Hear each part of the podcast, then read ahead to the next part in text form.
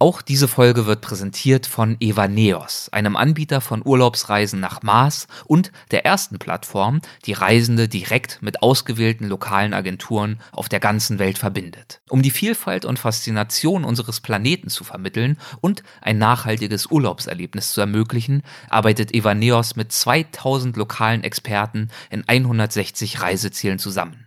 Und durch den persönlichen Austausch mit dem jeweiligen Reiseexperten im Land profitiert jeder Reisende von lokaler Expertise, niedrigen Preisen und einer vom Experten vor Ort maßgeschneiderten Reise. Das Ganze funktioniert in vier einfachen Schritten. Erstens, ihr lasst euch von den Evaneos Reiseideen inspirieren. Zweitens, ihr stellt eine unverbindliche Anfrage. Drittens, ihr gestaltet eure Reise mit einem lokalen Reiseexperten. Und viertens, ja klar, ihr reist und ihr genießt. Mittlerweile haben das insgesamt über 500.000 Reisende getan. Mehr Informationen dazu gibt es auf www.evaneos.de.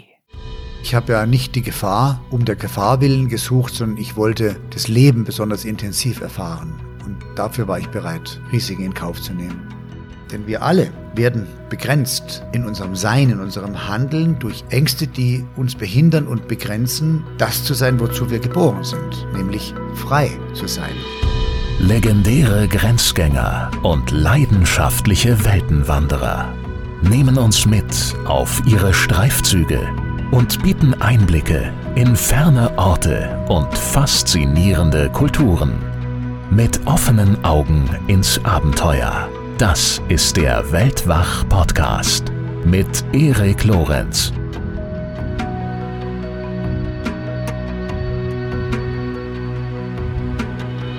Jochen Schweizer, einer der bekanntesten Unternehmer Deutschlands, fuhr mit dem Motorrad zehntausende Kilometer durch Afrika, war als Kajakfahrer auf den extremsten Flüssen Europas unterwegs, wirkte als Stuntman in Actionfilmen und als Wegbereiter des Bungee-Jumpings in Deutschland. Er ist ein Pionier unter den Extremsportlern, Erlebnisveranstalter, Investor, spätestens seit seinem Auftreten als Jurymitglied in der Show Die Höhle der Löwen, eine beliebte TV-Persönlichkeit und mehrfacher Buchautor.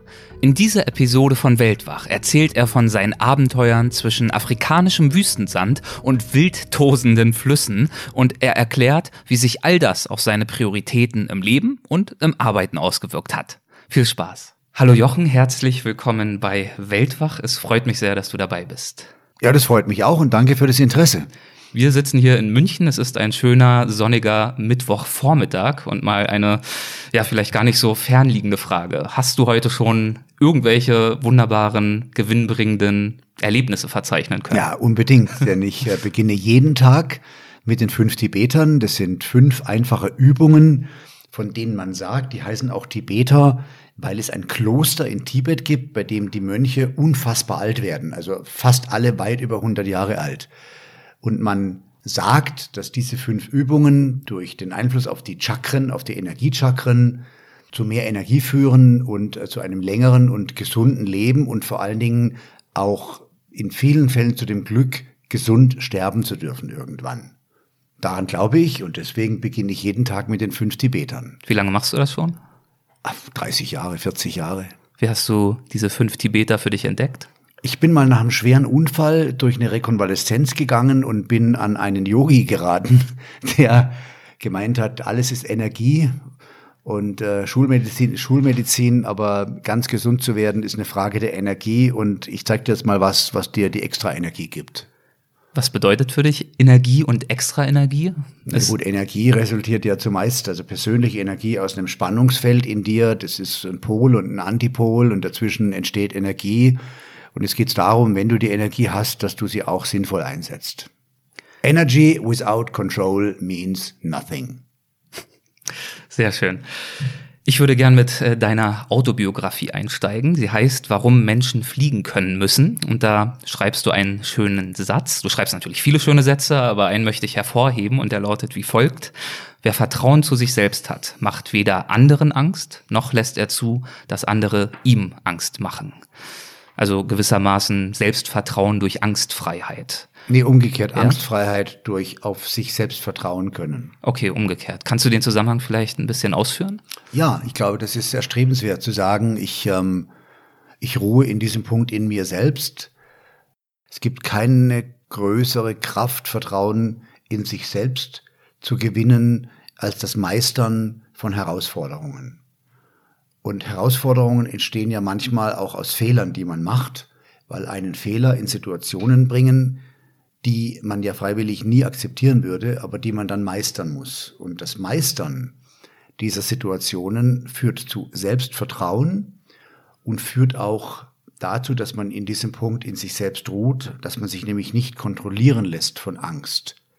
Denn wer sich von Ängsten kontrollieren lässt, der büßt in hohem Maß individuelle Freiheit ein. Hast du in deinem Leben eine Art Richtschnur gehabt, an der du dich orientiert hast, wie du für dich versuchst, Ängste zu überwinden? Ich habe mich immer, wenn ich vor etwas Angst hatte, diese Angst komplett offen gestellt. Ich habe mich meiner Höhenangst gestellt, indem ich mich auf den Brückengeländer gestellt habe und das einfach ausgehalten habe, bis ich realisiert habe, es gibt überhaupt keinen Grund, davor Angst zu haben. Du fällst da nicht runter. Du kannst da oben stehen. Das ist eine irrationale Angst. Oder du hast Angst, auf eine Bühne zu gehen. Was hast du zu verlieren? Du kannst nur gewinnen. Und das gibt einem eine große persönliche Freiheit und Bewegungsfreiheit, das Beste aus dem eigenen Leben zu machen. War das auch die Motivation oder eine der Motivationen, als du das Vorhaben gefasst hast, ein Jahr vor dem Abitur die erste große Reise zu unternehmen? Ach, ich habe davor auch schon viele große Reisen gemacht, aber das war zunächst mal die Sehnsucht nach Weite. Es gibt im Französischen diesen Begriff pour partir. Also du fährst ja nicht weg, um irgendein Ziel zu erreichen, du fährst weg, um zu fahren. Also es geht eigentlich gar nicht um das Ziel, es geht um den Weg und um all die Erfahrungen, die man dann üblicherweise auf diesem Weg macht, die nicht immer alle wunderbar sind, aber eben Erfahrungen, ähm, die einen auch weiterbringen. Starke Erlebnisse nennst du es in deinem Buch und ja, genau. getrieben genau. von mhm. Reisefieber, Sehnsucht, Abenteuerlust und eben, wie gesagt, die Suche nach starken Erlebnissen. Und du bist eben nach Afrika gefahren damals. Kannst du aus heutiger Sicht beurteilen, wie diese, diese Sehnsucht und diese Neugierde nach Welt, wie das in dir geweckt wurde? Ich glaube, es kommt äh, tatsächlich aus meiner Kindheit, weil ich mir selbst überlassen war und als Schlüsselkind äh, meine Tage eigentlich weitgehend selbst gestaltet habe. Klar, ich ging in die Schule, aber dann war ich mir selbst überlassen, bis am Abend irgendwann meine immer übermüdete Mutter nach Hause kam. Und da bin ich halt viel, wir haben gesagt, rumgeräubert. Ja, war viel unterwegs, war frei und jetzt könnte man sagen, ach, der arme Junge und so. Aber ich, ich glaube, das war einfach das größte Glück, äh, weil ja mit dem Schlüssel um den Hals hat man eine Menge individuelle Freiheit. Schon als Kind. Der Begriff Schlüsselkind heißt, äh, du gehst aus dem Kindergarten nach Hause und hast selbst den Schlüssel dabei, um genau, nach Hause das zu gehen. Das ist so der klassische okay. Begriff. Und ja. ich sage immer mit dem Schlüssel um den Hals, jetzt kann man sagen, ach, der Arme. Ja. Und äh, man kann aber auch eben da aus einer ganz anderen Blickwinkel draufschauen, nämlich indem man sagt, ja, aber das bedeutet große persönliche Freiheit auch schon für ein Kind. Und diese Freiheit, die wollte ich nie wieder verlieren. Und so richtig geschnuppert hast du sie auf dieser einen ersten großen Afrika-Reise. Du hast dich dann auch gleich dreifach verliebt, schreibst du, und zwar in Afrika, in die Wüste und in die Grenzenlosigkeit von Zeit und Raum. Aber so richtig grenzenlos war das ja auf dieser Reise noch nicht, denn du hattest nur die Semesterferienzeit und musstest also rechtzeitig dann auch wieder umkehren? Nee, nee, ich nicht. Ja? Also ich hatte, ich hatte alle Zeit der Welt, weil ich hatte Abi gemacht und war mir noch gar nicht ganz sicher, was ich jetzt tun würde. Also ich rede jetzt von der ersten Reise, ein Jahr Ach so, die erste, Abi. Ja, ja, genau. die erste war, die erste Reise, äh, das war, das war ein ganz enger Zeitrahmen. Mhm. Ja. Und deswegen dann aber die zweite, da können wir gerne direkt drauf überschreiten. Ja, ja genau. Und möchtest. bei der ersten Reise, da war ich eingebunden in einen engen Zeitrahmen, da bin ich 14.000 Kilometer gefahren in sechs Wochen, das war heftig und äh, musste dann auch umdrehen, weil ich in auch äh, in, in, in eine Konfliktregion reingeraten bin, südlich in südlichen Marokko in Sidi Ifni. Ähm, und das hat aber dann ausgelöst diese ganz große Reise, wo ich wusste, ich fahre los und weiß nicht, wann ich zurückkomme und ob ich zurückkomme. Was hattest du vor bei dieser zweiten Reise, bei diesem zweiten Aufbruch und was hast du dir von dieser Reise erhofft? Also ganz konkret war ich fasziniert von den damals vier möglichen Routen durch die Sahara, die bekannt waren. Das ist die Atlantikroute, die Mauretanien-Piste, die Tanisruf-Piste und die Hoga-Piste. Und es waren drei davon sind enorm schwierig. Die Hoga-Piste war etwas einfacher. Die haben wir auch dann erstmal auf der Fahrt nach Süden genommen. Aber Tanesruft heißt Land des Durstes, Wüste der Wüsten und bezeichnet einen der heißesten äh, Orte der Erde. Und mit dem Motorrad durchs Tanisruf zu fahren, habe ich als große Herausforderung empfunden. Aber per se liebte ich und liebe ich das Motorradfahren und die damit auch verbundene Freiheit, weil man ja auch schutzlos ist. Ja? Man, man empfindet direkt die, die Kühle eines Felsenschattens, den Duft eines Busches, ähm, den heißen steten Wind ähm, der Sahara. Man auch die Untergrundbeschaffenheit am ganzen Körper. Ja, vor allem wenn man auf die Schnauze fällt, genau. und und, äh, so lange hat es ja gar nicht gedauert damit. Du bist ja schon auf die Schnauze geflogen in Frankreich beim ersten Stück Sand. Ja, ja, das war deprimierend, ja, weil, ja, weil ich habe nicht mal geschafft, dieses schwere Motorrad mal ein paar hundert Meter über den Strand zu bewegen, ohne mich abzulegen. War nicht sehr vielversprechend, oder? Nein, Für das große nein, Abenteuer. Nein, nein, nein, nein. Aber man wird ja nicht fürs Anfangen belohnt, sondern fürs Durchhalten. Mhm.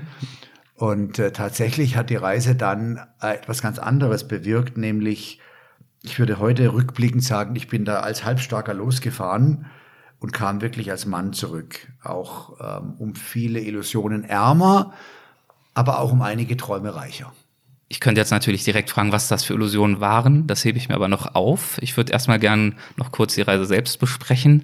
Die Sahara, das hast du äh, angesprochen, die hat dich wahnsinnig gereizt, da durchzukommen. Wie mühsam wurde es dann schlussendlich, da durchzukommen? Das war extrem schwierig. Es war natürlich auch eine Zeit, ich meine Mitte der 70er Jahre, da gab es kein, es gab eine Karte, Blatt 147 von Dunlop und ähm, es gab vage Informationen.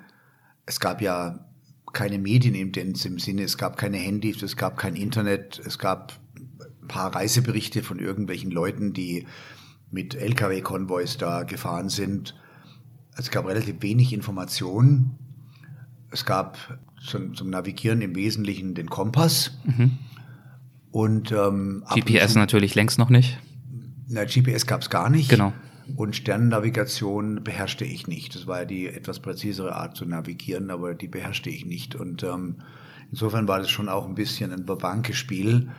Ähm, würde man denn tatsächlich die jeweiligen Wegpunkte erreichen, die man eben erreichen musste, um äh, Benzin und Wasser wieder zu bekommen, um weiterfahren zu können. Und das war insbesondere auf der Rückfahrt war das ähm, sehr, sehr schwierig. Auf der Hinfahrt waren wir zu zweit und die Hoga-Piste, die ist, sagen wir mal, 15 Kilometer breit und man findet immer wieder äh, Spuren äh, im Gelände oder mal ein Autowrack, was irgendwo liegt, ja, wo man einfach weiß, ja, man ist jetzt noch im Großen und Ganzen auf diesem Trip nach Süden und im Tanesruft äh, auf der Fahrt nach Norden dann viele, viele Monate später war ich alleine und da gab es ähm, praktisch keine Markierungen und, und auch keine Anhaltspunkte, außer auf 1800 Kilometer Distanz fünf Benzinfässer, die mit Sand gefüllt sind. Und deswegen heißt diese Piste auch La Piste Bidon 5. Hm, okay.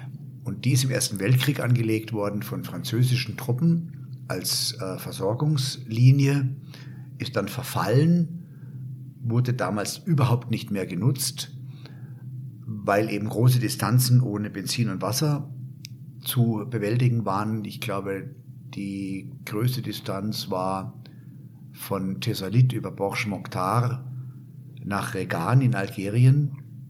Wenn ich mich richtig erinnere, waren das die knapp 2000 Kilometer und da konntest du auch nicht tanken unterwegs und auch kein Wasser fassen. Und dann bist du alleine mit dem Motorrad unterwegs und hast, hast 125 Liter Sprit an Bord und 40 Liter Wasser.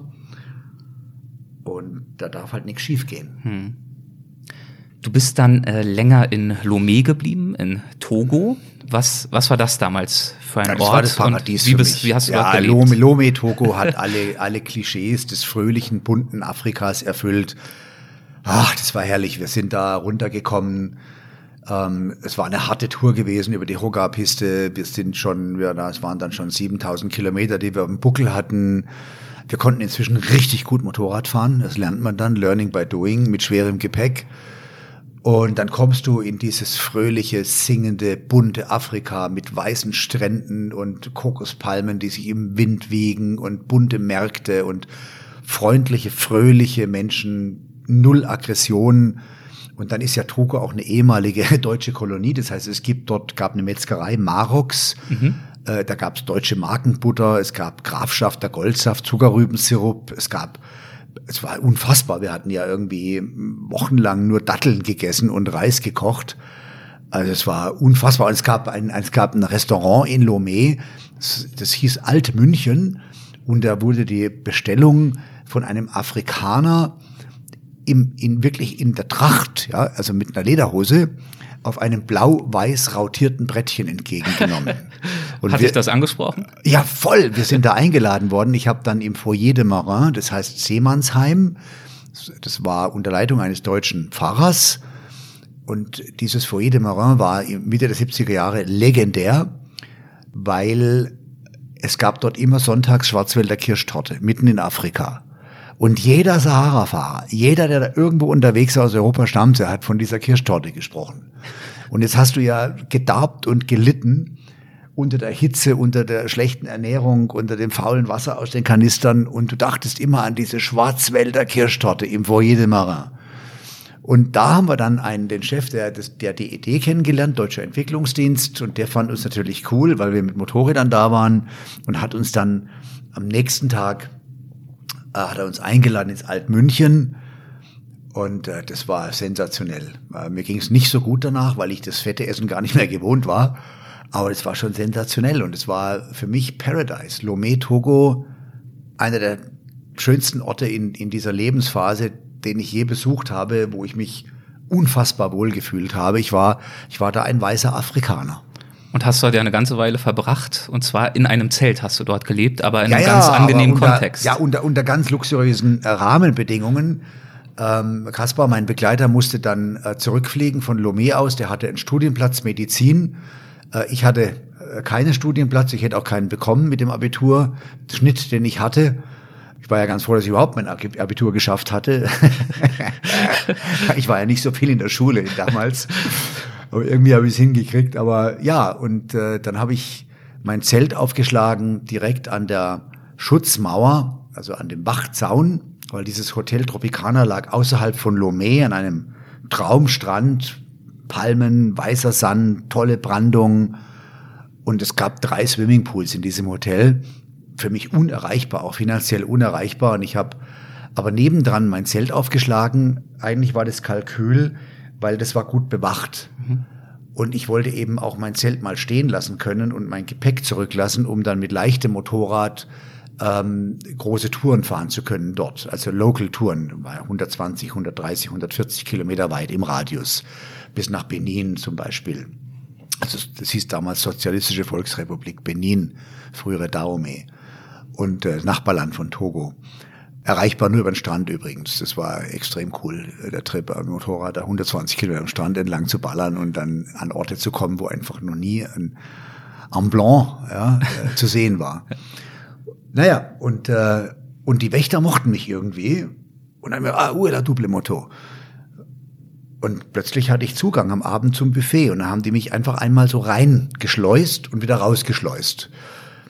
Das heißt, es ging darum, bei diesem einmaligen Durchgang am Buffet, den mir die Wächter irgendwie in einem günstigen Moment ermöglicht haben, möglichst viel Fressalien auf den Teller zu, zu laden. und die Technik war, ich habe da echt eine gute Technik entwickelt. Ich habe dann aus Steaks den Teller vergrößert in Form einer Mauer. Und dann konnte man hinterher noch mehr andere Sachen reinpacken und noch ein Huhn obendrauf.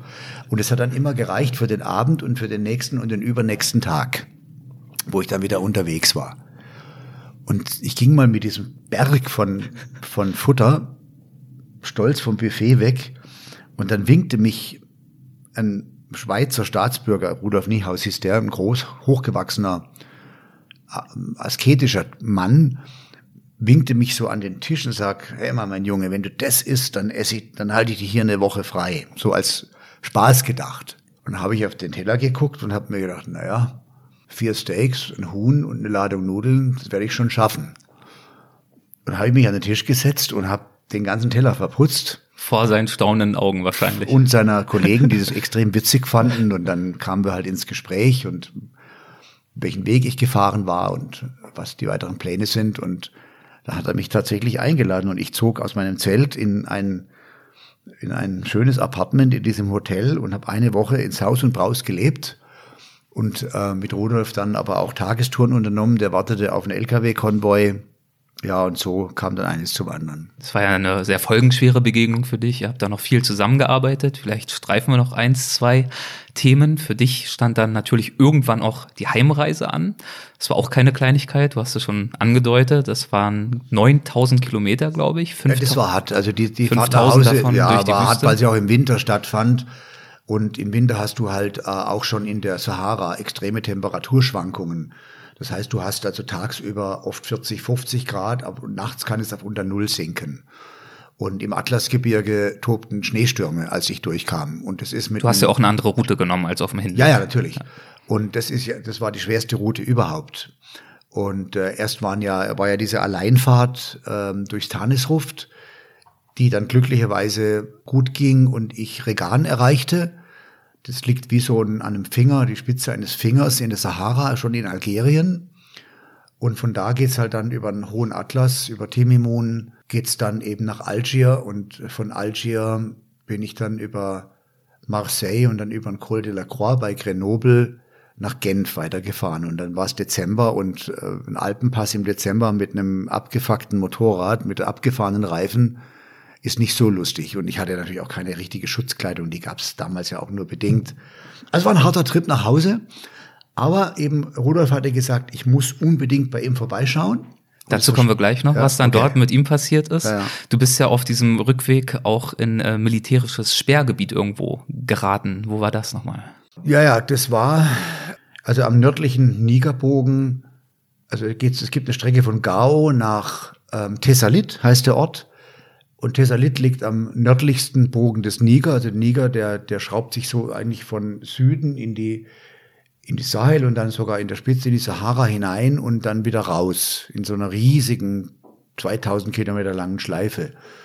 Und an der nördlichsten Spitze des Nigerbogens liegt eine Siedlung, die 6000 Jahre alt ist, eine der ältesten Siedlungen der Menschheit, Thessalit. Und das war ja mal ehemals, ähm, also auch vor Jahrtausenden, fruchtbares Gebiet und da gibt's große Phosphatvorkommen und die wurden bewacht. Und das war ein militärisches Sperrgebiet und ich hätte da eigentlich aufwendig außen rumfahren müssen und dachte mir aber, ach komm, dann nimmst du kurz mal die Abkürzung, hast eh nicht so viel Sprit. Und das wurde mir dann zum Verhängnis, weil ich eben ähm, da verhaftet wurde.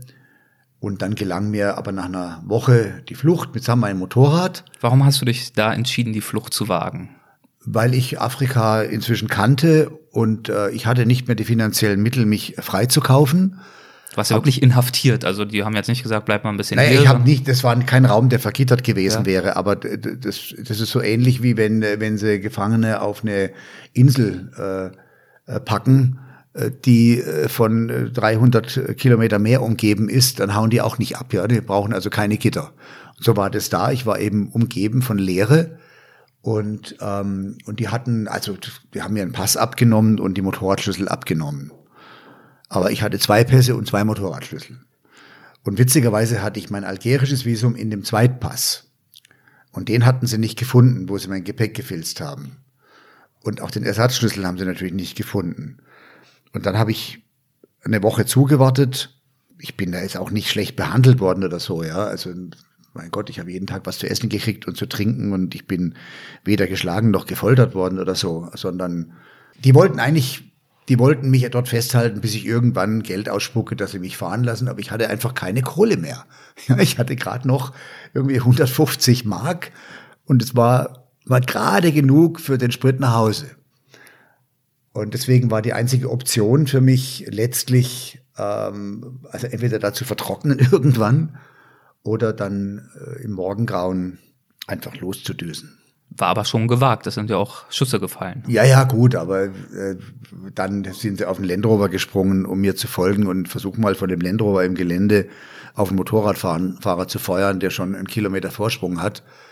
Also das war jetzt nicht Warst so. Warst du da ganz entspannt unterwegs vorne? Nee, ich war nicht entspannt. Ich bin volle Kanone gefahren, ja, aber und ich habe mich auch klein gemacht auf dem Moped, ja. Aber die Wahrscheinlichkeit, da getroffen zu werden, ist äußerst gering. Ich habe vorhin zitiert. Weiß deine, ich heute. Deine, äh, drei, deine drei damaligen Lieben, wie du es geschrieben hast, waren Afrika, die Wüste und die Grenzenlosigkeit. Wie hast du damals die Wüste wahrgenommen als Landschaftsform? Ja, großartig. Also das hat ja eine Also diese Leere ist ja überhaupt nicht zu verwechseln mit Einsamkeit. Du fühlst dich überhaupt nicht einsam. Du bist allein, aber nicht einsam. Und diese, diese große Leere habe ich als beglückend empfunden. In welchen Momenten hast du dich in der Wüste am, am wohlsten gefühlt? Es gab eine Situation, das war auf der Rückfahrt durchs Tanesruft nach dieser gelungenen Flucht und das war eigentlich der einzige Tag, wo ich komplett durchgefahren bin. Sonst bin ich immer nur morgens zwei Stunden gefahren und dann abends vor der Dämmerung zwei Stunden gefahren, weil du in der großen Tageshitze auch zu viel Wasser brauchen würdest. Also dann trinkst du hinterher zehn Liter und dann kommst du nicht weiter. Und, und da bin ich aber, das war der Tag, wo ich durchgefahren bin, weil ich möglichst viel Distanz ähm, hinter mich bringen wollte, aus nachvollziehbaren Gründen. Und dann kam ich gegen Abend in etwas schwierigeres Gelände. Das ist ja nicht so, dass, dass das Tanesruft eine Sandwüste wäre, es ist eigentlich eine Geröllwüste mit, mit Sandeinschlüssen und Weichsand und Lateriteinschlüssen, sehr schwierig zu fahren. Wenig Pisten, also eigentlich gar keine Pisten, auch keine Spurrillen. Das ist für Motorradfahrer immer schwierig. Spurrillen gibt's dort nicht. Du bist das offenes Gelände. Und dann sah ich eben am Horizont einen, einen, einen Berg, der aber eigentlich eher, ja, vielleicht ein Hügel war mit 300 Höhenmetern oder so. Aber ganz schroff und felsig. Und ich fuhr ein Stück da äh, bergan, bis es nicht mehr ging und ließ mein Motorrad stehen und nahm meinen Schlafsack und stieg dann nochmal 20 Minuten ganz hinauf und habe dann da oben geschlafen. Und da fühlte ich mich als sowas von eins mit allem, weil ja die Sterne nicht über einem sind, sondern die Sterne sind ja, man ist ja mittendrin. Das, die Luft ist ja trocken über der Sahara. Deswegen wirken die Sterne viel heller und klarer als bei uns.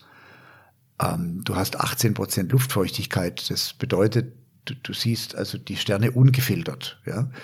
Und dann bist du da oben an einem höchsten Punkt eines unendlichen Raumes, der sich um dich herum erstreckt, aber auch über dich erstreckt.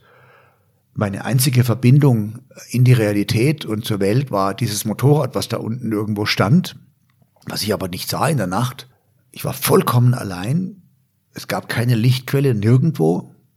Also man blickt ja von so einem, man blickt normalerweise Horizontkrümmung, sagt man, du hast etwa 50 bis 60 Kilometer Sicht und von so einem erhöhten Punkt aus hast du vielleicht 120, 130 Kilometer Sicht, Rundumsicht. Das ist schon weit, ja. Und da ist nichts. Vollkommene Leere.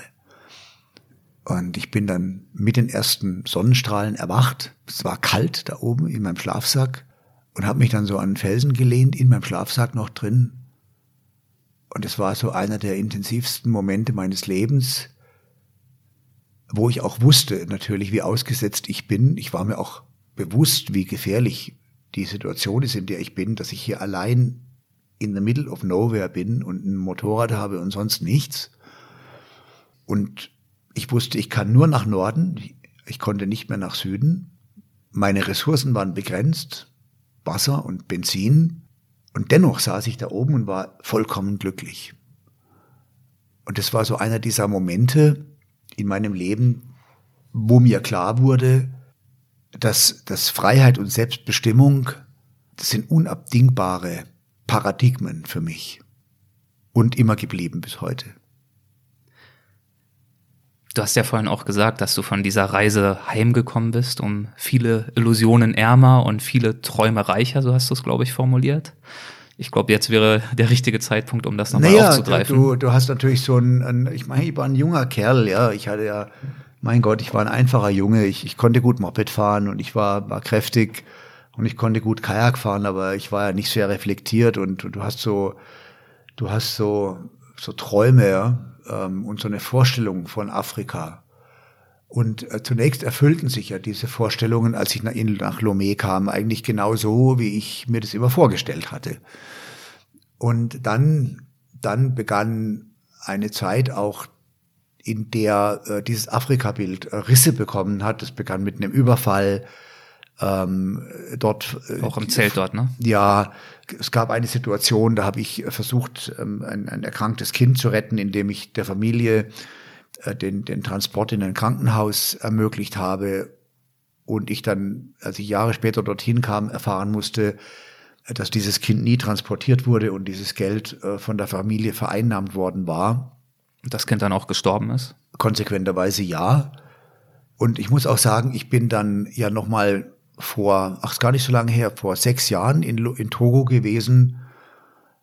Und das ist ein völlig zerstörtes Land inzwischen. Ähm, Ayadema, der Diktator, hat sich so verhalten, dass die Europäische Union die gesamte Entwicklungshilfe eingestellt hat. Als ich damals Mitte der 70er in Togo war, lebten in Lomé 700.000 Menschen. Es gab Straßen, es gab Elektrizität, es gab Kanalisation. Es war nicht gefährlich, das Klima war nicht aggressiv. Als ich jetzt in Lomé war, war das eine überfüllte Ruinenstadt mit Millionen und Abermillionen Bewerb Be Bewohnern, Slums, ähm, auch viele Afrika-Flüchtlinge aus noch schlimmeren Gegenden die sich dort angesiedelt hatten. Ich war da eingeladen beim damals beim Industrieminister, der hieß ähm, Banya, äh, Monsieur Banya. Und da war ich eingeladen zum, ich glaube, 90. Geburtstag, aber nicht jetzt, weil ich so wichtig war, sondern weil ein Freund von mir äh, damals die Regierung beraten hat und mich mitgenommen hat.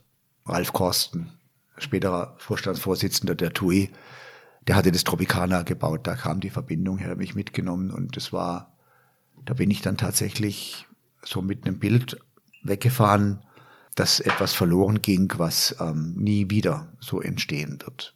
Es gibt andere Gegenden in Afrika, die ich erlebt habe, wie jetzt vor zwei Jahren ähm, bei den Dreharbeiten zum Traumjob, Kenia zum Beispiel, äh, im Nordwesten von Kenia, an der Grenze zum Sudan, äh, am Turkana-See zum Beispiel, äh, wo die Landschaft eine Schönheit und eine Größe besitzt, dass du eigentlich weinst vor Ergriffenheit, wenn du es siehst.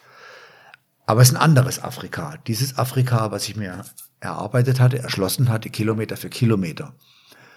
Mit meinem Motorrad, dieses Afrika habe ich nicht wieder gefunden. Du hast gerade diesen Jungen angesprochen und seine Familie, äh, der du Geld gespendet hattest, bevor wir da jetzt so drüber hinweggehen. Wie hast du das aufgenommen, diese Entscheidung der Eltern, das Geld nicht für den Jungen zu nutzen? Das klingt ja erstmal unendlich verantwortungslos und schockierend, wenn es jetzt so darstellt. Naja, also du kommst natürlich durch Gegenden, das war damals ähm, Obervolta, also das heutige Burkina Faso. Es war eben eines der ärmsten Länder der Welt. Es gab äh, Hungersnöte ähm, und da gab es so eine Krankheit, äh, dass die Kinder so Blasen bekommen haben auf der Haut.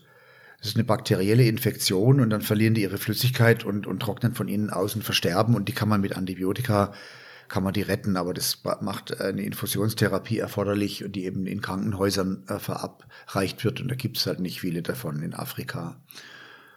Und faktisch ist es aber so, dass ich natürlich so mit dem Gefühl weitergefahren bin, jetzt hast du was Gutes getan und mich auch darüber gefreut habe. Und als ich zwei Jahre später dorthin zurückkam als Chef eines Lkw-Konvois, ähm, habe ich mich natürlich erkundigt. Und da wurde mir diese Geschichte zur Kenntnis gebracht und es hat sich aber dann auch eingefügt in mein Bild, was ich inzwischen, es wäre vielleicht falsch zu sagen, von den Menschen im Allgemeinen, aber von Menschen gewonnen habe, welche in unter ganz schwierigen Lebensbedingungen halt leben müssen, für die andere Paradigmen relevant sind. Da ist vielleicht das Überleben einer ganzen Familie, die ohnehin etliche Kinder hat, aus Sicht des Familienoberhauptes hat vielleicht eine andere Priorität als in unserer westlichen Denke, wo wir sagen, wir müssen jetzt diesem Individuum äh, helfen zu überleben. Ich möchte das nicht bewerten. Das möchte ich nicht bewerten, aber das macht was mit dir.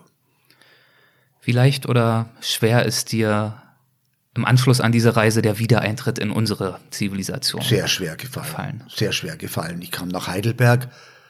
Es war kurz vor Weihnachten, da war der Weihnachtswahnsinn es lag Schnee.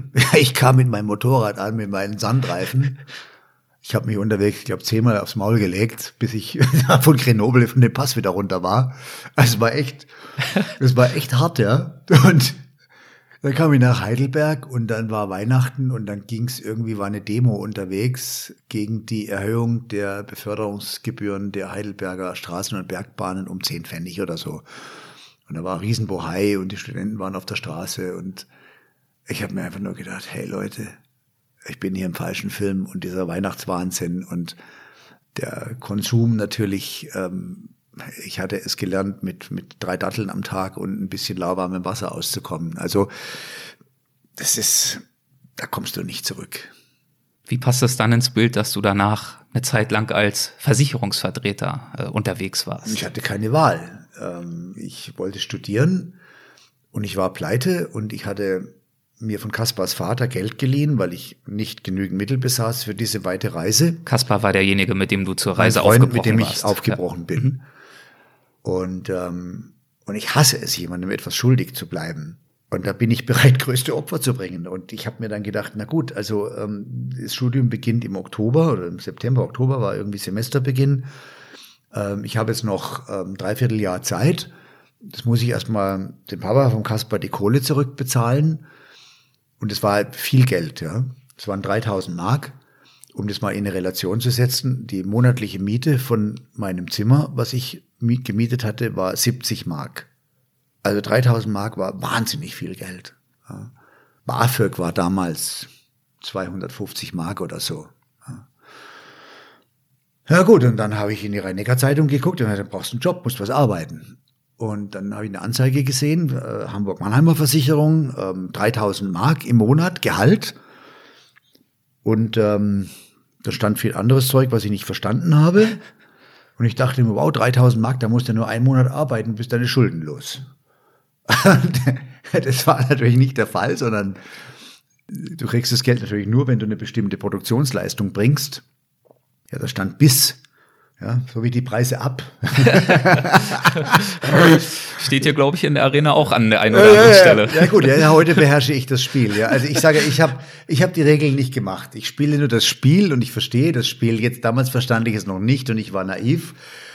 Und äh, ich war naiv und, und ungläubig, ja. Und, und dann äh, werde ich nie vergessen, dann bin ich da, äh, habe ich mir vom Freund einen Anzug geliehen und bin dann mit dem Motorrad natürlich äh, nach Karlsruhe gefahren, in die Vorholzstraße. Und ähm, ich hatte Motorradstiefel an, ich besaß keine anderen Schuhe. und einen Anzug und bin da mit wehenden, mit wehendem Anzug bin ich da mit dem Moped nach Karlsruhe gefahren. Zum dann- Bewerbungsgespräch. Ja, ja, klar, voll. Und da, das war in der Vorholzstraße und äh, dann ging ich die Treppe hoch und da saß mir einer gegenüber, der hieß Rösner. Der sah auch so aus.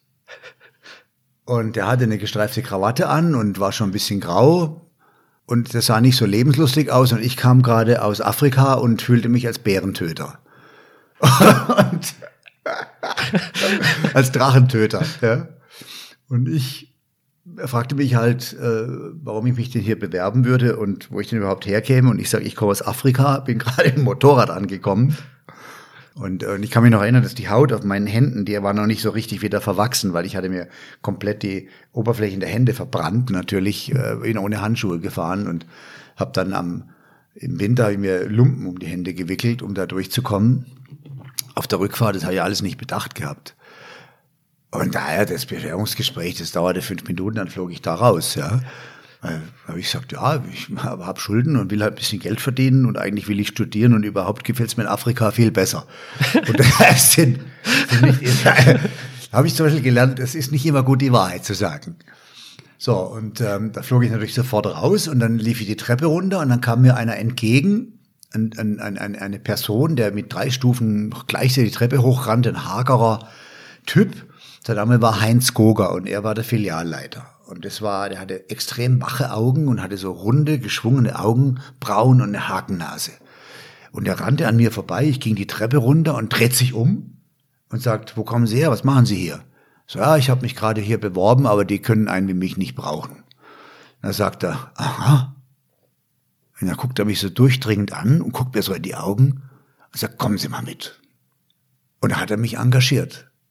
Und dann wurde ich sehr schnell unter seiner, ähm, unter seinem Coaching ein wirklich erfolgreicher Versicherungsvertreter. Also so erfolgreich, dass ich mir nach sechs Monaten einen gebrauchten Porsche leisten konnte. Davon hatte ich immer geträumt. Es war schon ziemlich geil. Ein 911T, 130 PS, Stromberg, Unterdruck, Unterdruckvergaser.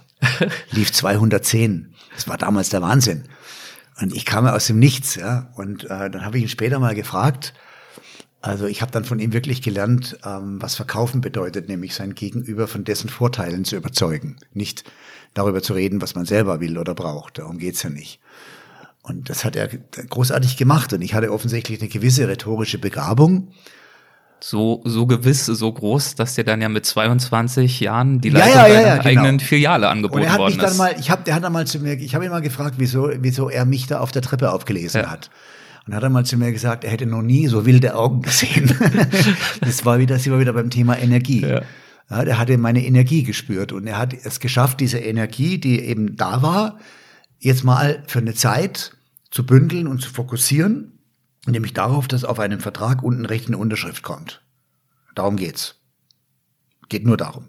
Und du hast das ja auf die Spitze getrieben. Alles du hast ja in andere ist- Kneipen die Dinger verkauft Ja. und wo auch immer du unterwegs Natürlich, warst. also in Wirklichkeit geht es natürlich darum, den Kunden zu beraten und ihn über seine Versorgungssituation zu informieren und auch dafür zu sorgen, dass seine Liebsten abgesichert sind. Aber die Wahrheit ist, dem Versicherungsvertreter geht es unten rechts um die Unterschrift und um die Provision und wer was anderes erzählt, der lügt. Punkt. Du hast, wie gesagt, viele Unterschriften Ich habe viele Unterschriften gesammelt. gesammelt. Das war auch nicht schlecht, das ist eine super Versicherung. Also das macht ja auch Sinn, ja. Es macht, ist ja nichts Böses. Es, Ja. macht, es macht ja Sinn, es war eine gute Kapitalanlage, die Kapitalerträge waren damals steuerfrei. Ähm, für den Fall, dass jemand früh verstirbt, war die Familie abgesichert. Das, das macht ja schon absolut Sinn, äh, so etwas. Aber im Endeffekt geht's dem Vertreter um die Provision. So, und ähm, Wie hast du auf das Angebot reagiert, dann äh, nach relativ kurzer Zeit eine eigene Filiale leiten zu dürfen? Naja, wir hatten, man hat mir dann die Filiale in Freiburg angeboten.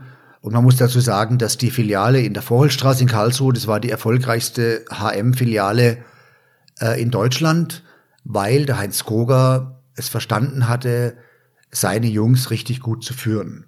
Also ich hatte unfassbares Glück, diesem Mann begegnet zu sein, von dem ich unfassbar viel gelernt habe über Verkauf.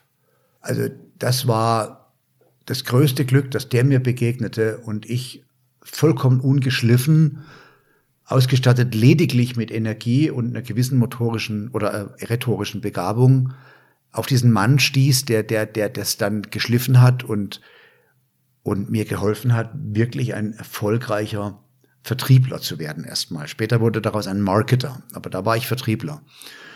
Und mir dann die Filiale in Freiburg anzubieten, war wahrscheinlich ein Versuch der HM, mich zu halten.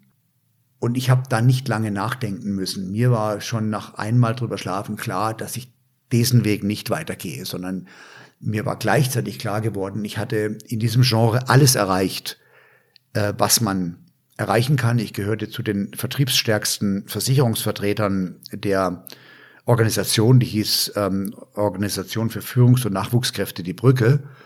Und die richtete sich speziell an Akademiker und die bei denen besonders frappante Versorgungslücke macht, hat schon, hat schon alles Sinn gemacht, ja. Und, und da hatte ich aber alles erreicht. Und äh, ich wusste, würde ich jetzt da verharren, dann wäre mein Lebensweg eigentlich vorbezeichnet und vorgezeichnet gewesen. Und das ist das, was ich auf gar keinen Fall wollte. Ich wollte die Unsicherheit.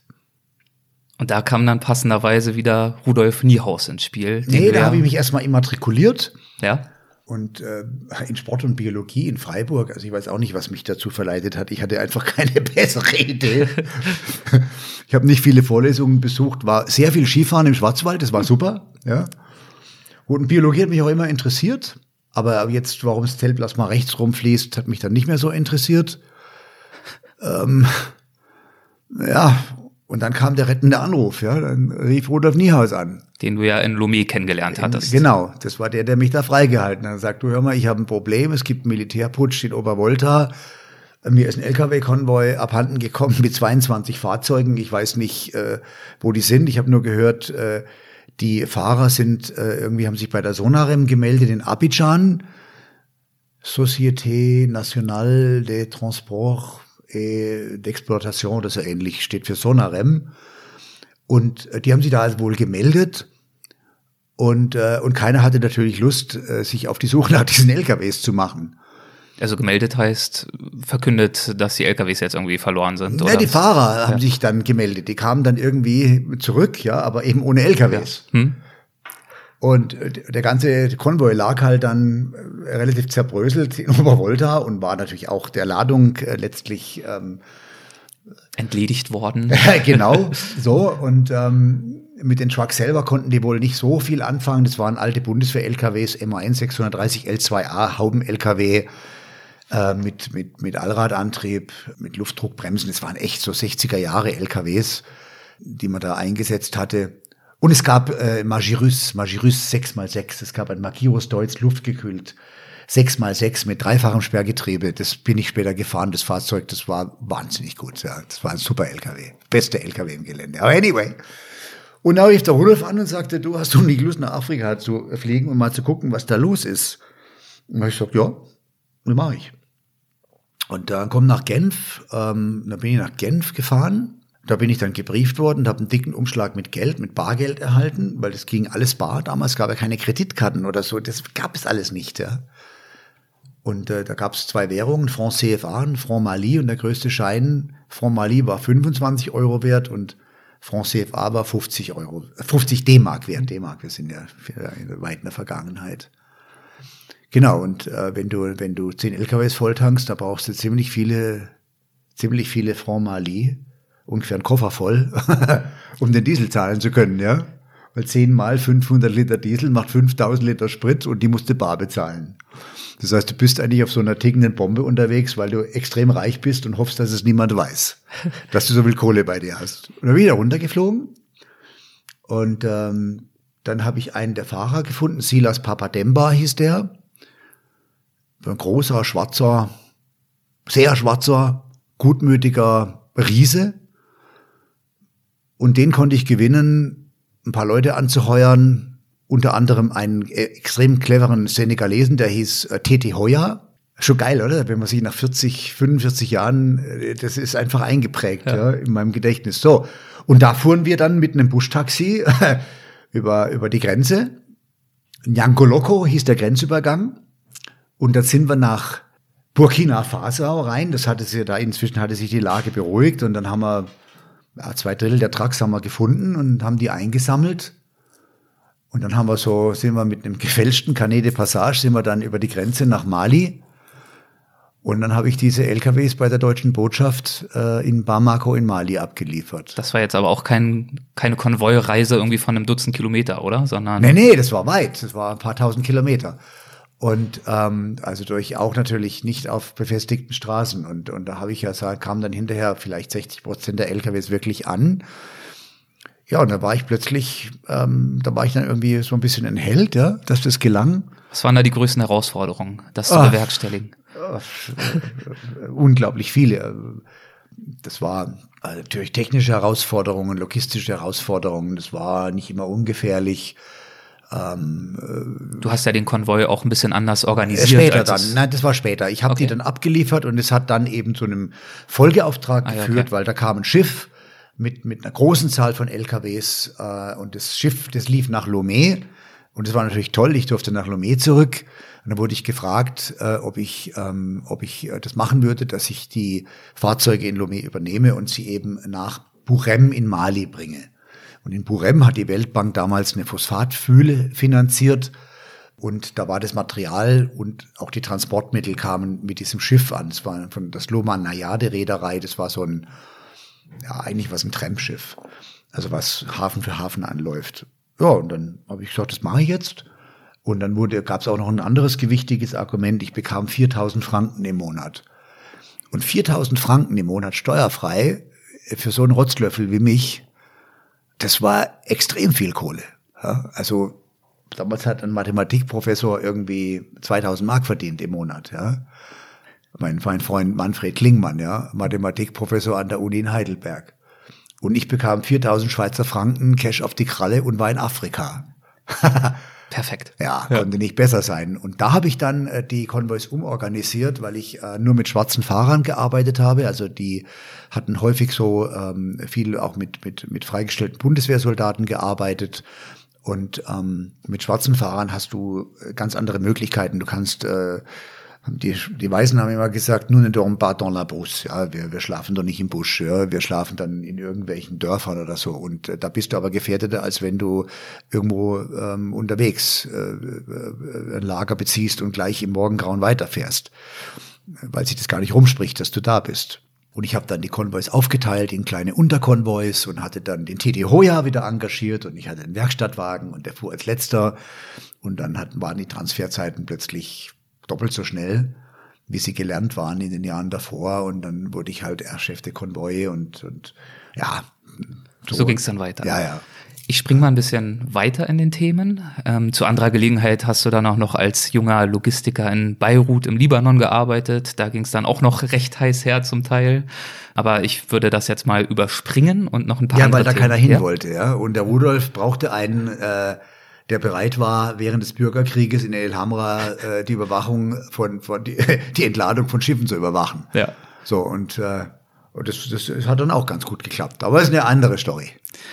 Du hast dir dann ein paar Jahre später, da lagen die afrikanischen Motorradabenteuer schon eine ganze Weile zurück, ein Motorrad gekauft, das dir ziemlich viel bedeutet ah, hat. Ja, meine Duck.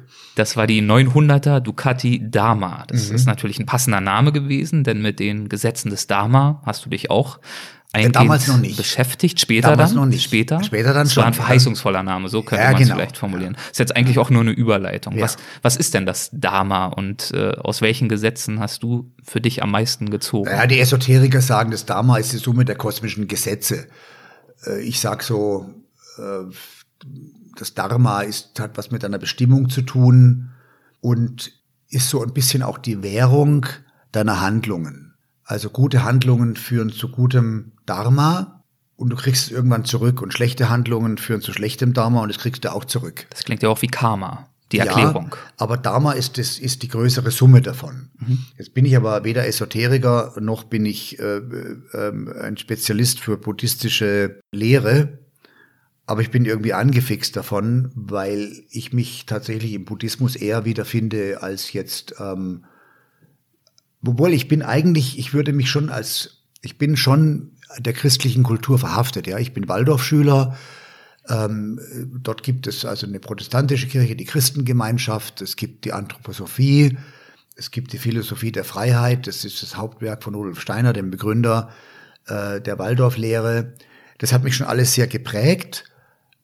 Aber ich betrachte eigentlich den Buddhismus gar nicht als Religion, sondern eher als eine Lebenshaltung.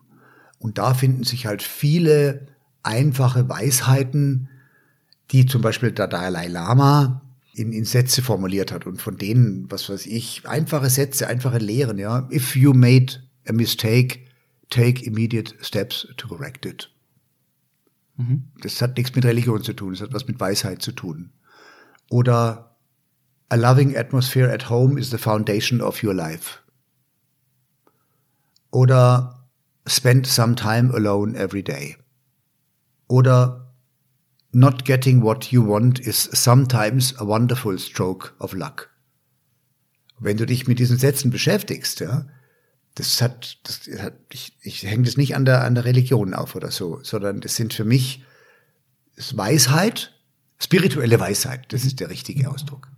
Und eines der Gesetze besagt auch, dass jeder Mensch ein ureigenes Talent besitzt, ein Talent, was ihn einzigartig macht und von allen anderen Menschen unterscheidet. Worin besteht für dich dieses ureigene, besondere Talent? Ja, ich habe 50 Jahre gebraucht, bis mir das klar wurde.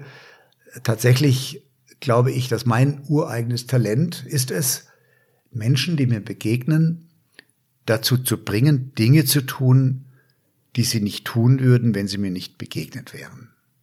Und das ist tatsächlich mein Dharma. Wie hast du dieses Talent entdeckt? Ich wusste es nicht, aber ich habe immer so gelebt. Also ich war immer der Anstifter. Ich hatte die Ideen.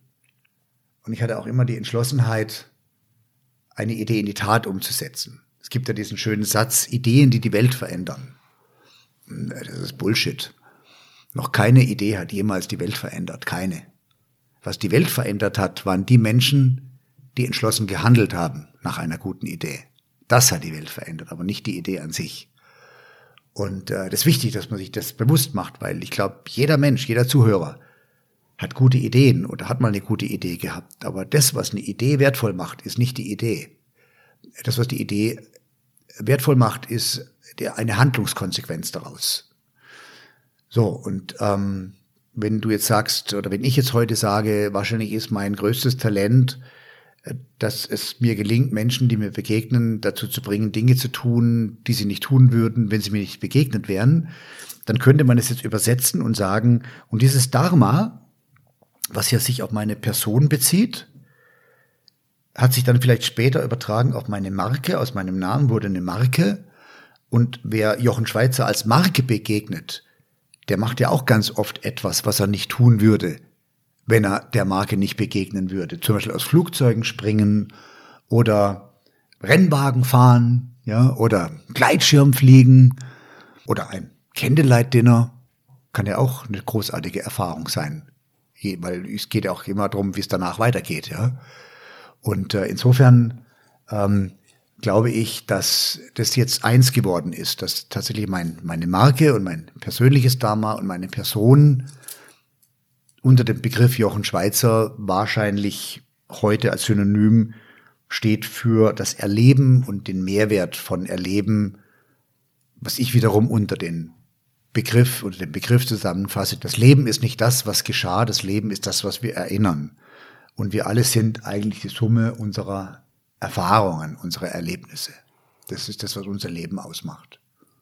Inwiefern wird eine Erfahrung, ein Erlebnis potenziell gewinnbringender, wertvoller, wenn ein gewisser Thrill, ein gewisses Risiko, eine gewisse Gefahr mit dabei ist. Ja gut, ein Erlebnis kann ja, es gibt ja verschiedene Anreizdimensionen, was jetzt ein Erlebnis ausmacht. Das kann eine Leistungspräsentation, das kann ein Selbstkompetenzerlebnis sein, das kann ein Genusserlebnis sein, das kann ein Naturerlebnis sein. Das sind so die Anreizdimensionen. Aber weil du jetzt konkret nach, nach einer Thrill-Erfahrung sprichst, ich bin ja bis heute amtierender Weltrekordhalter für den tiefsten Bungee-Sprung aller Zeiten 1000 Meter. Aus einem Helikopter? Ja, steht bis heute im Guinness-Buch der Rekorde. Ähm, wobei, ja, es war halt damals so. Ich, Macht man halt so, ne? Nee, es war, war, war, schon, war schon ein Ding damals, ja. Aber nehmen wir mal ruhig den, den Bungee-Sprung, ja.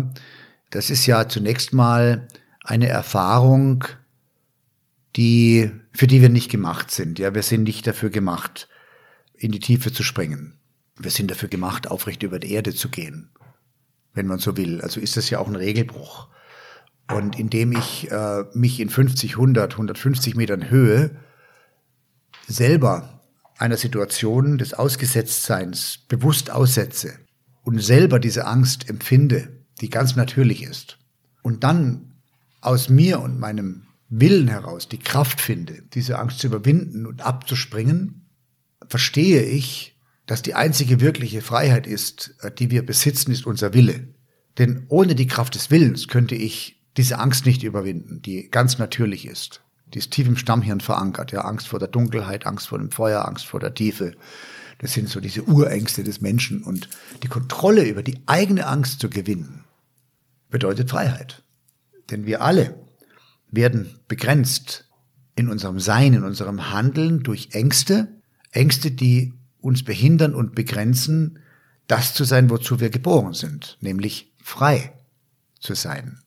Und jetzt gibt es natürlich Ängste, die machen absolut Sinn, ja, wenn du mit 200 Sachen auf eine Autobahnausfahrt zufährst und hast Angst vorm Einschlag, dann solltest du rechtzeitig bremsen. Das ist eine sehr sinnvolle Angst. Aber die allermeisten Ängste, die wir haben, sind irrationale Ängste, die uns dabei behindern, unser Leben und alle Facetten unseres Lebens auch wirklich auszukosten. Wir haben nur dieses eine Leben, das uns geschenkt wurde. Und deswegen glaube ich, dass zum Beispiel ein solches Erlebnis, was für viele Menschen eine Grenzerfahrung ist, Kritiker sagen eine Grenzerfahrung aus der Dose, so what? Das Ergebnis ist das gleiche, nämlich ob aus der Dose oder nicht aus der Dose, ich stelle mich dieser Angst, konfrontiere mich mit ihr, überwinde sie, schaffe mir in meinem Solarplexus die Energie, die es braucht, dann abzuspringen und ziehe aus diesem, aus dieser Erfahrung das Wissen, dass es keinen Grund gibt, Angst zu haben. Und das macht mich ein Stück freier. Und das geht mit vielen Erlebnissen so. Und sei es auch nur bei dem Canyoning-Ausflug mit ein paar Freunden und mit gut geführt, mal ein Stück Natur zu erleben, welches ja für 99,999 Prozent der Menschen niemals erlebbar ist, ja, sich durch eine Schlucht zu seilen. Da braucht es Vorkenntnisse, das ist mit Risiken behaftet. Das muss man gut planen, braucht man einen guten Guide, wenn man es nicht weiß, wie es geht. Das sind wertvolle Erfahrungen. Oder selbst für mich, der ich viel erlebt habe, ich war vor ein paar Jahren, hat man ein Erlebnis, Flussschnorcheln in der Traun. Aha. Jetzt denkt man sich, ja, warum soll ich einen Fluss runterschnorcheln? Ja? Saukaltes Wasser, saukalt, aber kristallklar. Und du steigst in den dicken 5 mm Neoprenanzug mit Haube und setzt eine Taucherbrille auf und Flossen und hast sogar Handschuhe, weil es echt saukalt ist. Und dann schwimmst du diesen Fluss runter und tauchst ein in eine völlig andere Welt. Also du siehst Flusskrebse, da steht ein Hecht, ähm, Reschen, ein Schwarm Reschen huscht vorbei. Dieses Gras, was da oft wächst am, am, am Boden von flachen Flüssen, meandriert in der Strömung. Ein Krebs schaut heraus, ja. Ähm, und du schwimmst da durch und bist für, für zwei Stunden in einer völlig anderen Welt. Und danach frisst du wie ein Schwein. und, und hast vielleicht eine Ohrenentzündung, wenn du dich nicht gut schützt. Aber es ist halt einfach eine Wahnsinnserfahrung und die ist wertvoll. Wo liegt denn für dich die Grenze zwischen Leichtigkeit im Handeln und Leichtfertigkeit? Das ist ein sehr guter, sehr, sehr gute. Das ist eine sehr Wie erkennst gute, du diese Grenze? Ja, das ist eine Grenze, da, da, die ist, ähm, die ist nicht, das ist keine harte Grenze. Also zunächst mal muss man ja differenzieren zwischen den Erlebnissen, die wir kommerziell vermarkten und wir verkaufen ungefähr 750.000 Erlebnisse pro Jahr unter der Marke Jochen Schweizer und den Erlebnissen, die ich selber suche. Die Erlebnisse, die wir kommerziell anbieten, die versuchen wir so risikoarm wie nur möglich zu machen. Natürlich hat ein Kunstflug im Doppeldecker ein, anderes Risikoprofil als eine Wellnessmassage, aber innerhalb des jeweiligen, ich nenne es intrinsischen Risikoprofils eines Erlebnisses, versuchen wir schon, das maximal Mögliche zu tun, dieses Erlebnis so sicher als nur möglich anzubieten. Und für mich persönlich war ich immer bereit, etwas mehr zu riskieren, um das Besondere zu erleben. Das ist aber eine individuelle, persönliche Entscheidung die nur mich betrifft. Und jetzt geht ja die Frage, wie viel Risiko bin ich bereit zu akzeptieren für welche Intensität des Erlebens? Das ist eine extrem individuelle Frage. Und oftmals ist man ja sich des Risikos vielleicht gar nicht so gewahr. Ich habe zum Beispiel mit meinen beiden Söhnen dieses Jahr einen Trip nach Kolumbien gemacht da kann man eine Risikoeinschätzung vornehmen. Wir hatten einen guten Jeep, äh, wir haben uns eine Reiseroute gewählt von äh, Medellin nach Cali. Die klingen erstmal beide gefährlich, diese Orte, ja, Medellin und Cali. Und da haben wir aber eine Route gewählt, also durch, durch die Kaffeeberge, wo ich sagen würde, das war ein vertretbares Risiko. Wir wollten aber nicht mit dem Auto nach Bogota reinfahren, sondern wollten diese Gefahr, dieses Risiko wollten wir vermeiden, äh, durch Bogota zu fahren. Deswegen eben nur Kali und von dort dann mit dem Flugzeug nach Bogota, weil von da ging die Maschine zurück nach Deutschland. Das heißt, man, man, man nimmt es schon in Kauf, man will Kolumbien erleben und, und da muss man bestimmte Risiken akzeptieren. Was ich aber so nicht wusste und erst hinterher erfahren habe, dass es eine richtige Entführungsmafia gibt, ähm, anscheinend, die die Passagierlisten von reinkommenden Flugzeugen scannen, und dann recherchieren und Google macht Menschen sehr transparent, wie wohlhabend sind die eigentlich. Und hätte ich das vorher gewusst, wäre ich nicht nach Kolumbien geflogen. Das heißt, es gibt Risiken, die, die, denen man gewahr ist, wo man sagt, ja, das bin ich bereit einzugehen. Und, und die und die und die risikolimitierenden Faktoren plane ich ein. Und dann gibt es aber bei jeder Unternehmung auch Risiken, die man nicht kennt. Das sind die gefährlichen Risiken. Wie war das für dich im Kajaksport? Da haben wir jetzt noch gar nicht drüber gesprochen. Das war ja eine deiner oder ist immer noch eine deiner ganz, ganz großen Leidenschaften, wo du es auch sehr, sehr weit getrieben hast, auch in Sachen Können und Erfolg. Wie war da für dich die Abwägung zwischen Risiko, Adrenalin, Sport und Naturerfahrung? Also erstens mal, in, also in meiner starken Zeit als, als Extremkanute war ich sehr jung und nicht so reflektiert ich kann da nur aus heutigem äh, äh, Blickwinkel draufschauen und, und äh, verstehe natürlich, was, was mich da getrieben hat. Und tatsächlich hat mich, war ein ganz starker Antrieb, war das Naturerlebnis, diese unfassbar schönen Wildflüsse irgendwo auf der Welt und auch die Reise dorthin. Eine andere Anreizdimension war wahrscheinlich das Kompetenzerlebnis, also mich selbst in meiner eigenen Kompetenz als Extremkanute beweisen und erfahren zu können, aber eben vor mir selbst. Es gab damals keine Handys, es gab kein GoPro, es gab kein Instagram.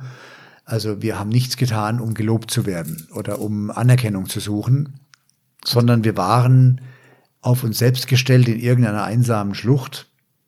Wir waren zu dritt, zu viert, größer waren die Gruppen nicht, kannten uns gut und niemand erfuhr von diesen Abenteuern.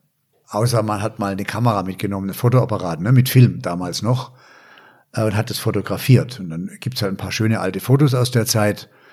Aber das war tatsächlich, glaube ich, schon ein, ein Grenzgang. Aber ich habe ja nicht die Gefahr um der Gefahr willen gesucht, sondern ich wollte das Leben besonders intensiv erfahren. Und dafür war ich bereit, Risiken in Kauf zu nehmen. Zu einer riskanten Situation kam es 1984, wo du da noch eine ziemlich konsequente Entscheidung treffen 24. Musstest. Mai 84, genau. Genau zehn Jahre später ist mein Sohn geboren worden. Genau am gleichen Tag, zehn Jahre später. Was hat sich da 24. Begeben? Mai 84. Was ist da vorgefallen? Da wollte ich überleben. Ja. Da hatte ich ein Vertical Pin. Das ist eine, damals war das die häufigste Todesursache beim alpinen Kajakfahren, weil damals waren die Boote sehr lang, vier Meter lang, spitz und hatten auch, äh, also man konnte diese Boote, man das Bufen, die hatten keinen, die waren sehr steif und sehr, wie beschreibe ich das jetzt, die waren nicht gebogen in ihrem Unterschiff und dadurch sind die wie Pfeile wahrscheinlich ins Wasser Genau, wie Pfeile in den Wasserfällen nach unten geschossen und manchmal eben stecken geblieben. Und ähm, wenn so ein Boot praktisch wie so eine Nase aufgekrümmt ist, dann hat es die Tendenz, sofort aufzutauchen. Und damals war eben der Standard nicht der von heute, sondern es war damals der Standard von damals. Und die Sitzluken waren sehr klein und wenn man gepinnt war, dass man unten drin steckte in dem Wasserfall, dann kam man halt nicht raus aus dem Boot, weil man den Wasserdruck im Rücken hatte und man kommt halt nur aus dem Boot raus, wenn man Hintern aus der Sitzluke bringt, was natürlich nicht geht, wenn du zwei Tonnen Wasserdruck im Rücken hast. Und äh, die Folge war fast immer der Tod desjenigen, der gepinnt war. Und ich war eben an dem Tag genau in einer solchen Situation, dass ich auf der oberen Sesia in Italien ein Vertical Pin hatte in einem sehr wuchtigen Wasserfall und auch sofort wusste, that's it, ja, zunächst mal. Das ist jetzt äh, eine ausweglose Situation. Aber war sie dann nicht, denn du hast, du hattest nicht viel Zeit nach einem Ausweg zu suchen. Wie hast du, wie, wie nee, hat die weil, Entscheidungsfindung weil stattgefunden? Du hast ja so lange, solange du die Kraft hast, den Oberkörper gegen den Wasserdruck zu stemmen, und das Wasser von hinten auf deinen Helm prallt, bildet sich so eine Art Luftglocke vor deinem Mund, weil das Wasser ist ja Luft durchquirlt. Und da kannst du atmen und das schaffst du vielleicht eine Minute, den Druck standzuhalten und dann sinkt dein Oberkörper nach vorne und dann ertrinkst du. Das wusste ich auch alles in der Situation. Und interessant ist, dass es in solchen Situationen, in denen ich in meinem Leben mehrfach war, gibt es einen Zeitdehneffekt. Also etwas, was in der Realität vielleicht nur wenige Sekunden gedauert hat bis zur Entscheidung, hast du in deiner Wahrnehmung als einen ganz langen, sorgfältigen Entscheidungsprozess, wo du alle Zeit der Welt hattest, alles abzuwägen, was jetzt relevant ist. Das ist ein, ein, ein Phänomen irgendwie. Dieser Zeitdehneffekt nenne ich das, weil ich hatte tatsächlich zwischen dem Pin und meinem entschlossenen Ausstieg, der mich ja die Beine gekostet hat, erstmal. Du hast beide Beine dir gebrochen dabei. Ja, genau. Und habe halt heute eine, eine, eine, eine Titanprothese als Knie. Da war wahrscheinlich zwischen dem Pin und diesem entschlossenen Ausstieg zehn Sekunden. Aber in meiner Wahrnehmung habe ich das Gefühl, ich konnte mir das komplett alles vorstellen. Welche Optionen habe ich jetzt? Was wird daraus? Ich konnte an, an meine Familie denken. Ich hatte so dieses Gefühl, es irgendwie, ich wusste, wie alt ich war. Ähm, ich, ich, ich hatte so dieses Gefühl, es ist irgendwie schon schade, dass jetzt schon vorbei ist. Weil ich wusste, dass es ja eigentlich tödlich ist, die Situation. Und hatte da auch keine, ich war nur so ein bisschen traurig, dass schon rum ist, ja. Weil ich hatte ja noch so viel vor. Und da kam dann so dieser dieser Entschluss, nein, egal ob diese Luke jetzt es zulässt, auszusteigen oder nicht, dann steige ich eben mit Hilfe des Wasserdrucks mit Durchbrechen der Beine nach vorne aus. Und das, das geht. Es geht. Man muss es nur wollen mit der nötigen Intensität. Ja, gut, und du brauchst natürlich schon, das kannst du nicht ganz aus eigener Kraft, du brauchst den Wasserdruck und musst ihn auch nutzen, aber du brauchst den Willen und die Entschlossenheit, nicht wahr? Und man sagt ja von einem Wolf, der in die Falle, in eine Schlagfalle getreten ist, dass er die unmenschliche Fähigkeit hat, sich sein eigenes Bein äh, abzubeißen, um dieser Falle zu entkommen. Ich glaube, dass das keine unmenschliche Fähigkeit ist, sondern es ist eine Fähigkeit.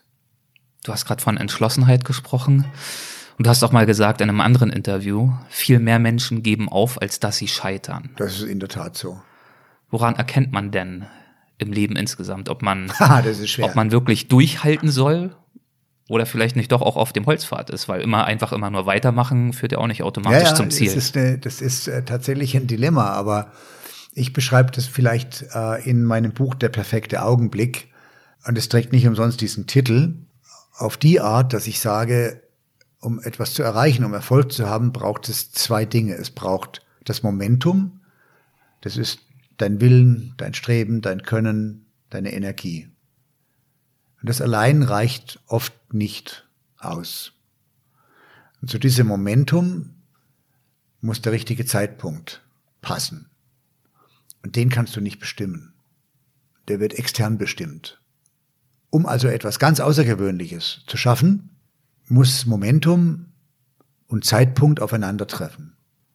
Wenn ich jetzt mein Momentum über eine lange Zeit aufrechterhalte, sagen wir mal ein Jahr oder zwei oder drei, und es kommt einfach nicht der richtige Zeitpunkt, er kommt einfach nicht, dann geben die allermeisten Menschen auf.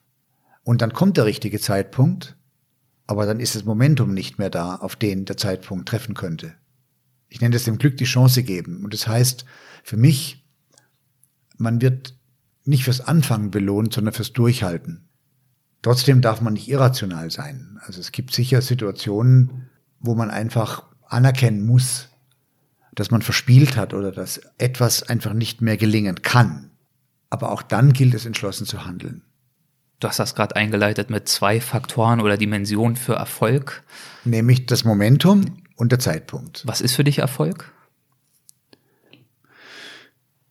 Das große Bild von Erfolg heißt für mich Lebenserfolg und das zu erreichen, was ich mir für mein Leben vorstelle.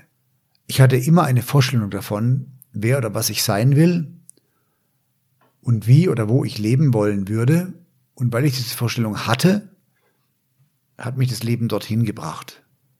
Wenn ich es etwas enger fasse, würde ich sagen, Freiheit, frei und selbstbestimmt leben zu können, ist für mich der größte mögliche Erfolg.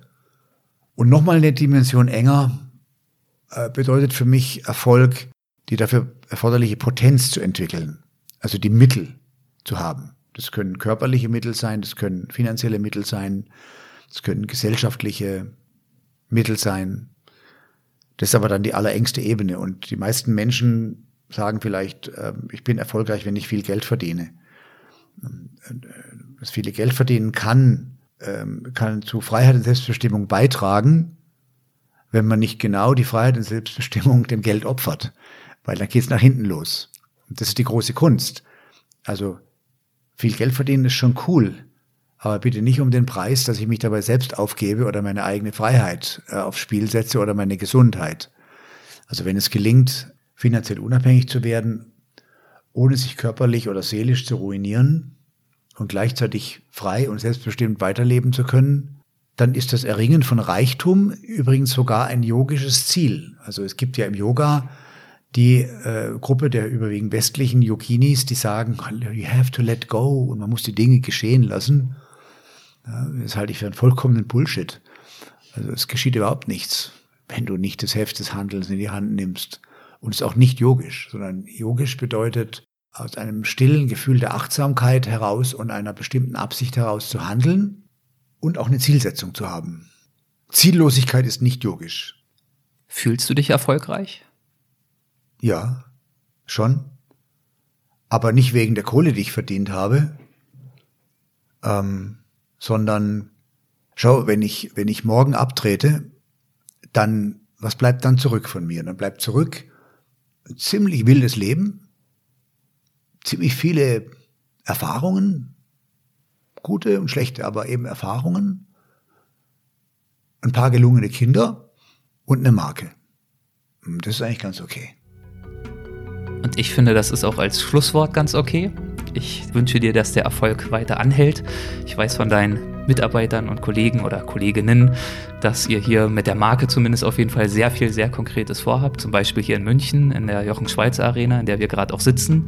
Auch dabei viel Erfolg und ich danke dir herzlich für das Gespräch. Vielen, vielen Dank. Ah, ich danke auch. Das hat richtig Spaß gemacht. Schön, das freut mich zu hören. Ja. Dankeschön. Danke. Ja.